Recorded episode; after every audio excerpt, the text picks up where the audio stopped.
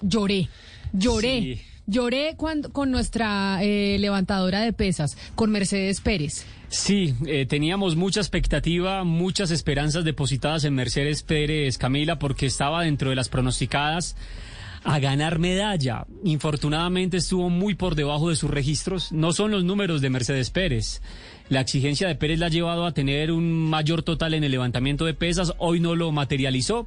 Infortunadamente nos terminamos quedando con diploma olímpico, cuarta posición, pero estuvo muy cerca del podio. ¿Ella de dónde es? ¿De dónde Ella es es de Santa Pérez? Marta. De Santa es Marta. Samaria, sí, 33 años.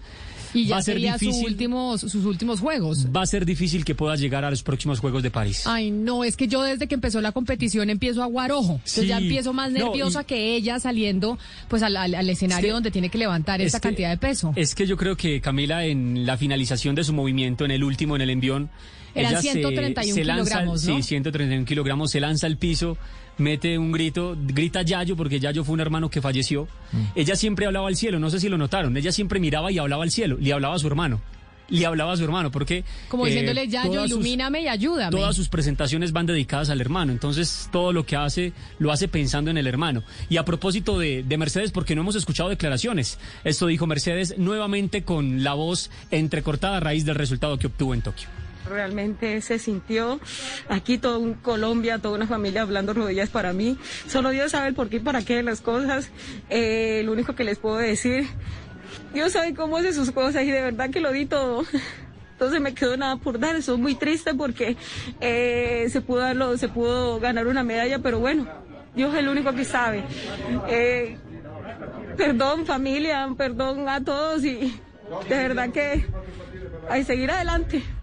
No, seguirá adelante además No, una no, no. berraca No, y no nos representa a todos. Camila, ¿cómo pero no tiene por qué pedir perdón, Sí, no sí, tiene por qué pedir perdón porque lo dio todo, pero además ahí sí se resalta el espíritu olímpico, ¿no? Cuando se habla del espíritu olímpico es esto, es el llanto porque porque se hizo todo, se entregó todo, pero pero se perdió ante alguien que es mucho mejor. Y de todas maneras Mercedes quedó feliz porque porque el París se entregó también a ella, Es- como dice Camila, todos estábamos pendientes de su triunfo, Sí. pero también de cómo compitió, compitió con lealtad y al final pues solamente hay una persona que gana medalla de oro, no fue ella, las esperanzas estaban en ella y también había mucha presión, mm, no solamente de un país, sino la presión mental de que había que lograr una medalla, porque en las cuentas de nosotros está una medalla de Mercedes Pérez, No, pero bueno. Y lo de la canadiense es será. impresionante, Cristian. No, pero- pero- pero ojo, ojo que- levantaba las pesas, o sea. Claro, ¿Cuánto- mire, cuánto la levantó la canadiense, canadiense? la canadiense se quedó en un total de 233. 233 Es kilos ahí es donde, acá es donde vamos a, a entender e interpretar por qué el llanto de Mercedes. Mercedes tenía pronosticado 248, 240 y ya había logrado mover en unos panamericanos 238. Por eso la frustración de, de Pérez, porque ella sabía que iba a pelear medalla y finalmente se queda por fuera. Por eso habla del esfuerzo, de la disciplina, por eso pide perdón, porque ella había movido 238. Mejor dicho, como diría el Monpirri, con una mano en la cintura atendía a la canadiense. ¿Quién es el Monpirri? Eh, Pedro el Escamoso. Sí, Con una no, mano- sí, con una yo- mano. Cristian, ¿en dónde, ¿de dónde estamos hablando? ¿De quién Ahora es el que, ahora que vemos la novela que está llegando a su final por el canal Caracol, con una mano en la cintura atendía a la canadiense. Pero algo pasó.